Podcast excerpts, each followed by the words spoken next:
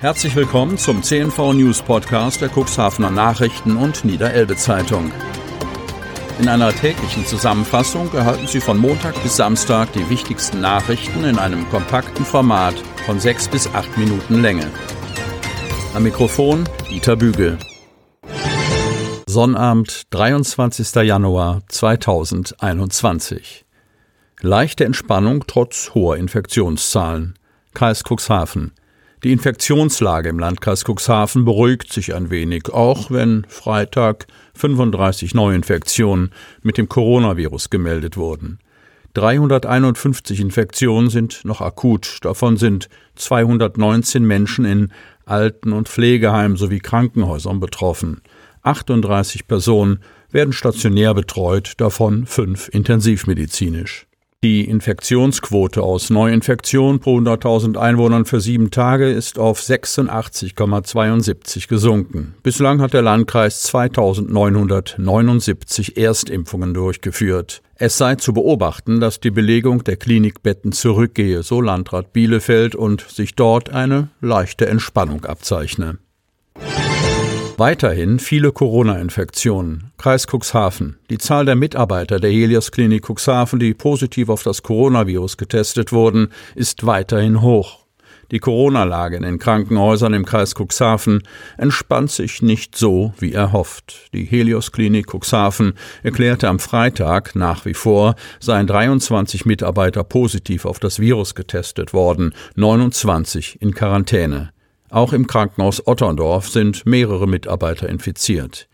Die Helios Klinik Cuxhaven ist seit Anfang Januar mit einem größeren Ausbruchsgeschehen konfrontiert. Zunächst war die Infektion von fünf Mitarbeitern am 8. Januar bekannt gegeben worden. In der darauffolgenden Woche war die Zahl bereits erheblich gestiegen auf zunächst 15 Mitarbeiter am 12. Januar und dann 17 positiv getestete Mitarbeiter am 17. Januar. 27 Kollegen befanden sich zu dem Zeitpunkt in Isolation. Die Klinik hoffte, sie nach negativem Ergebnis Ergebnis in dieser Woche wieder einsetzen zu können.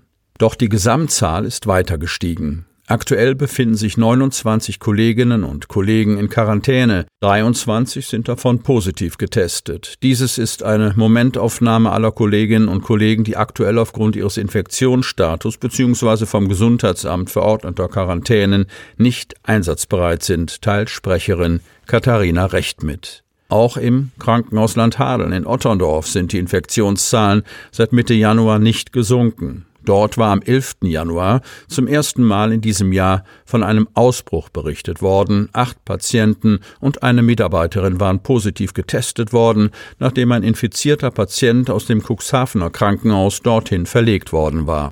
Die Cuxhavener Klinik betont, der Patient sei kurz vor seiner Verlegung noch negativ getestet worden. In Otterndorf hat sich das Virus seitdem laut Verwaltungsdirektorin Ulrike Kömpel jedoch weiter ausgebreitet. Am 13. Januar meldete die Klinik zwölf infizierte Patienten und drei Mitarbeiter. Am 15. Januar waren 15 Patienten und neun Mitarbeiter infiziert.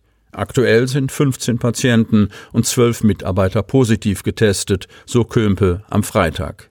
Die Patienten seien alle stabil, die Mitarbeiter in Quarantäne. Ein Teil von ihnen könne voraussichtlich am Montag wieder zum Dienst erscheinen, vorausgesetzt die Testergebnisse von Freitag sind dann negativ. Katharina Recht von der Cuxhavener Klinik erklärt, das Virus sei sowohl von außen eingesteppt worden als auch intern weitergegeben worden. Durch die Kontaktpersonenermittlung ist in der Dokumentation ersichtlich, inwiefern eine Ansteckung von Mitarbeitern durch andere Mitarbeiter oder Patienten verursacht wurde und wo eine Ansteckung im privaten Umfeld wahrscheinlich ist. In der aktuellen Anzahl finden sich beide Szenarien wieder, so recht wörtlich. Impfstart wohl nicht vor Mitte Februar. Kreis Cuxhaven der Start im Cuxhavener Corona-Impfzentrum lässt weiter auf sich warten. Während Pflegeheimbewohner bald ihre zweite Dosis erhalten sollen, müssen alle anderen Personen sich noch gedulden. Die ersten Briefe an Bürger, die über 80 Jahre alt sind, wurden bereits verschickt.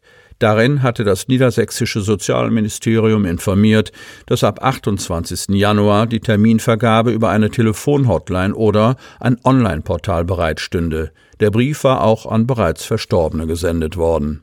Nicht der einzige Grund, warum die Schreiben für Irritation sorgen. Denn darin erklärt das Ministerium, die Bürger könnten sich einen Impftermin für den Monat Februar reservieren. Daraus wird im Kreis Cuxhaven aber zunächst einmal nichts.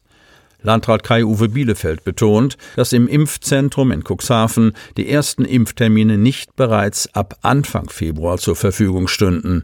Nach wie vor steht uns der Impfstoff nur sehr begrenzt zur Verfügung, begründet der Landrat die Verzögerung. Die Impfungen in den Alten- und Pflegeheimen seien daher längst noch nicht abgeschlossen, verdeutlicht Bielefeld.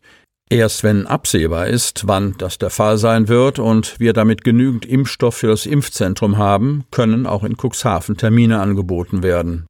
Dies wird voraussichtlich erst Mitte Februar der Fall sein, so Bielefeld. Bis zum Freitagmittag haben 2979 Bewohner von Alten- und Pflegeheimen ihre erste Corona-Impfung erhalten. Jeder von ihnen wartet allerdings noch auf den zweiten Peaks. Eine Zweitimpfung hat es dementsprechend im Kreis Cuxhaven bislang noch nicht gegeben.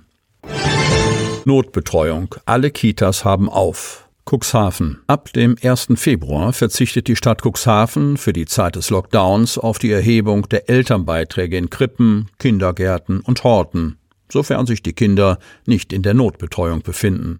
Zurzeit lässt die Landesregierung eine Belegung von 50 Prozent zu. In Cuxhaven liegt die Besetzungsquote im Notdienst derzeit bei knapp 37 Prozent. Alle Kitas der Stadt sind geöffnet.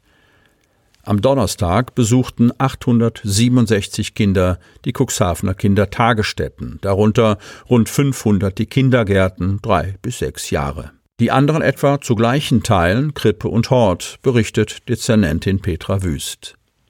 Im Regelbetrieb stehen sonst 2436 Plätze zur Verfügung.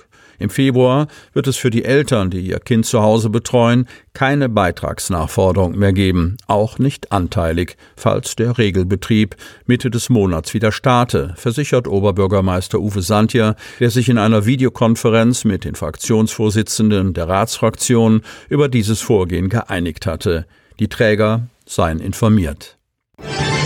Rückenstärkung für Thielebeule, Land Hadeln. Der Wahlkampf ist eröffnet, aber bei allen sonstigen Unterschieden ist diese Personalie für sie völlig unstrittig. Der Otterndorfer Frank Thielebeule soll der Nachfolger von Harald Zarte als Samtgemeindebürgermeister Landhadelns werden. Als Gemeinsamkandidaten für dieses Amt präsentierten ihn jetzt offiziell Norman Herting, CDU, Michael Schlobohm, SPD und Carsten Nickel, FDP. Und sie sichern ihm volle Unterstützung zu. Frank Thielebeule verfügt also über breite Rückendeckung aus der Politik, der er schon jetzt für das übereinstimmende Vertrauen, so Thielebeule, dankt. Immerhin drei von fünf im Rat vertretenen Parteien wollen ihn in oberster Verantwortung sehen und sehen in ihm den richtigen Mann, die Zukunft zu gestalten.